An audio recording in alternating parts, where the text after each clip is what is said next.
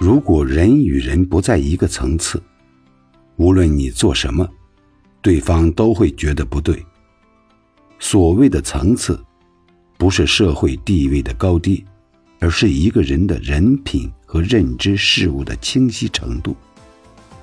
同频才能相惜，同趣才能同乐。